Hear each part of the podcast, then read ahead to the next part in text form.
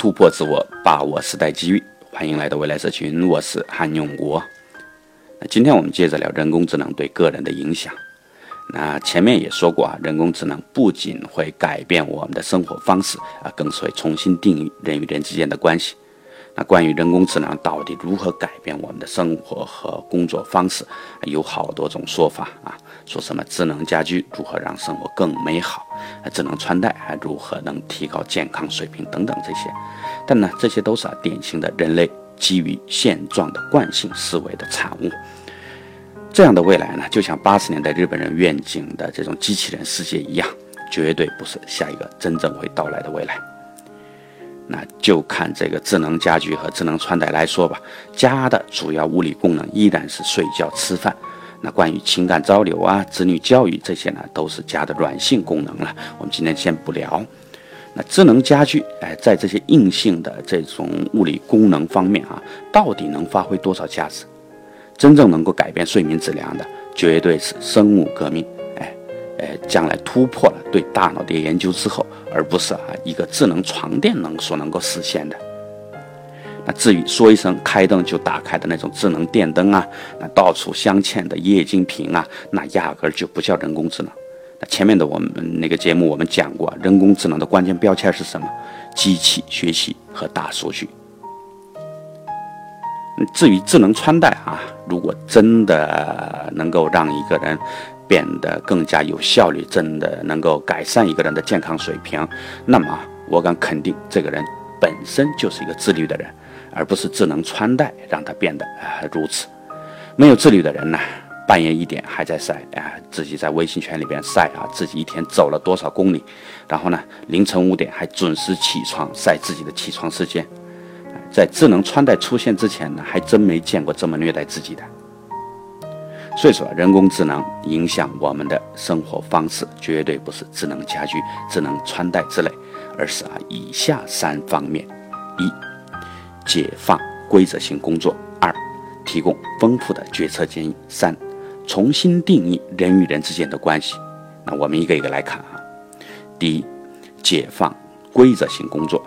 那这个呢，听过前面节目的人应该有比较深的了解了。那人工智能呢，归根结底啊，还是人类自身能力的扩展。那这一点呢，跟石器时代的这个石器和铁器这些工具啊，啊，以及工业革命以来的机器没什么区别，只是。这一次啊，我们给工具赋予了一种叫做归纳型学习能力的智能而已。因此呢，本次智能革命啊，如果站在一百年后往后看的话，那可以说是第一次智能革命。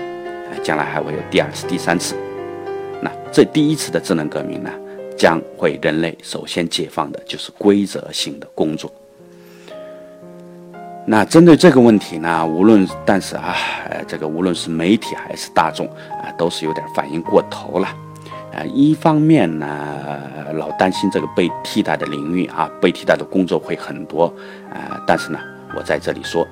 被替代的领域仅仅是那些啊规则清晰的领域，至于其他领域呢，就像完全自动驾驶啊，迟迟不能面试一样，在很长一段时间内，人工智能啊，将依然需要人类的干预。除非呢，再来第二次、第三次智能革命，让人工智能呢具备除了当下的这种归纳以外的啊其他的人类的思考能力，否则呢，人工智能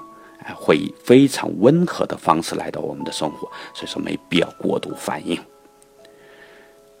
那第二，看一下啊，提供丰富的决策建议。如果啊解放规则性工作啊，影响的是少数人啊，并且是以温和的方式来到来，那么如何面对人工智能提供的丰富的各种决策建议？哎，这会是反过来是所有人要面对的事情。那无论是你是国家领导人还是清洁工，从购买一件衣服啊，到子女的心理辅导，从产品设计到市场策略的决策，啊，从家庭财务规划到国家的经济决策政策。啊，人工智能的决策建议呢，真的会无孔不入。那从这个意向意义上来讲呢，我称这个人工智能为国民老妈，无时无刻啊叨叨个不停。到时候啊，如何处理这个国民老妈的意见啊？往浅了说是一门艺术，是一门学问；但是往深里说，将会影响整个社会的公众行为，人性中的感性和理性的天平也将会重新摆放筹码。那这才是啊，人工智能对我们的深层次的影响。但是呢，这还不是最深的啊，更深的还在后头。第三，重新定义人与人之间的关系。那还记得啊，我们昨天让大家自己思考的那个问题吧？智能办公椅是如何颠覆公司和员工之间的关系？但公司的办公椅子啊，能够收集你这坐在上面的时间，你的各种姿势啊，是往后仰着的，还是端坐的，还是趴着的，是静止的，还是在打字呢，还是在聊天呢？哎，这些都能感知得到的，这现在的技术，那感知到、收集到这些技术，进而啊，通过大数据，让这个人工智能啊，归纳出不同的工种、不同的特性啊，归纳出的特性之间跟效率之间关联起来。当这一切发生的时候，员工可以说在公司面前呢，虽然谈不上赤裸了，但差不多也只剩下内裤了。这还只是啊智能办公椅是一个应用场景下的结果了。如果三百六十度都周围都是这种智能办公设备，那赤裸裸的哎，只是时间问题而已。当人类啊延续了六万年的人与人之间的这种隔离墙啊、安全墙被打破的时候，这种奉承阿谀呀、阴谋啊、欺骗呐等等这些啊，依赖这种隔离墙的人类活动，还有啊，当男人为女人献殷勤的时候，啊，女人看到的确实仅仅是男人的生理需求指数。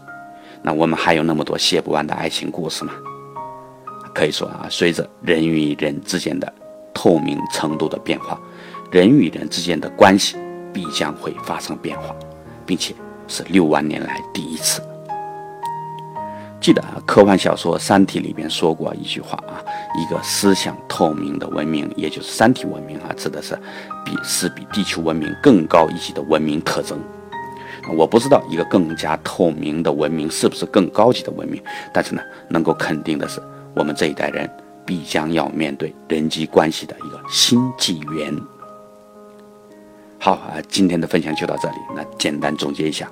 智能家居。智能穿戴并不是人工智能的下一个未来，人工智能直接替那个替代的啊是少数人的工作，而大部分领域里边呢，人工智能依然需要人类的干预和协同。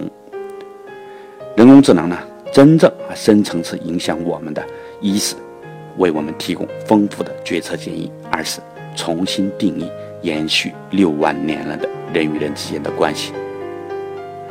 如果有了这个认识啊，也就能更加加固的理解啊，为什么说我们昨天的节目说，哎，这个人工智能的核心竞争力就是有价值的应用场景和数据了。那今天呢，又是一个啊不眠之夜。如果上一期节目呢是走出门去啊，让自己跟顶尖的思想碰撞的捷径，那么这一期节目呢是关起门来给自己一个深度思考的捷径。希望你通过这三期节目对人工智能的认识。不再懵懵懂懂，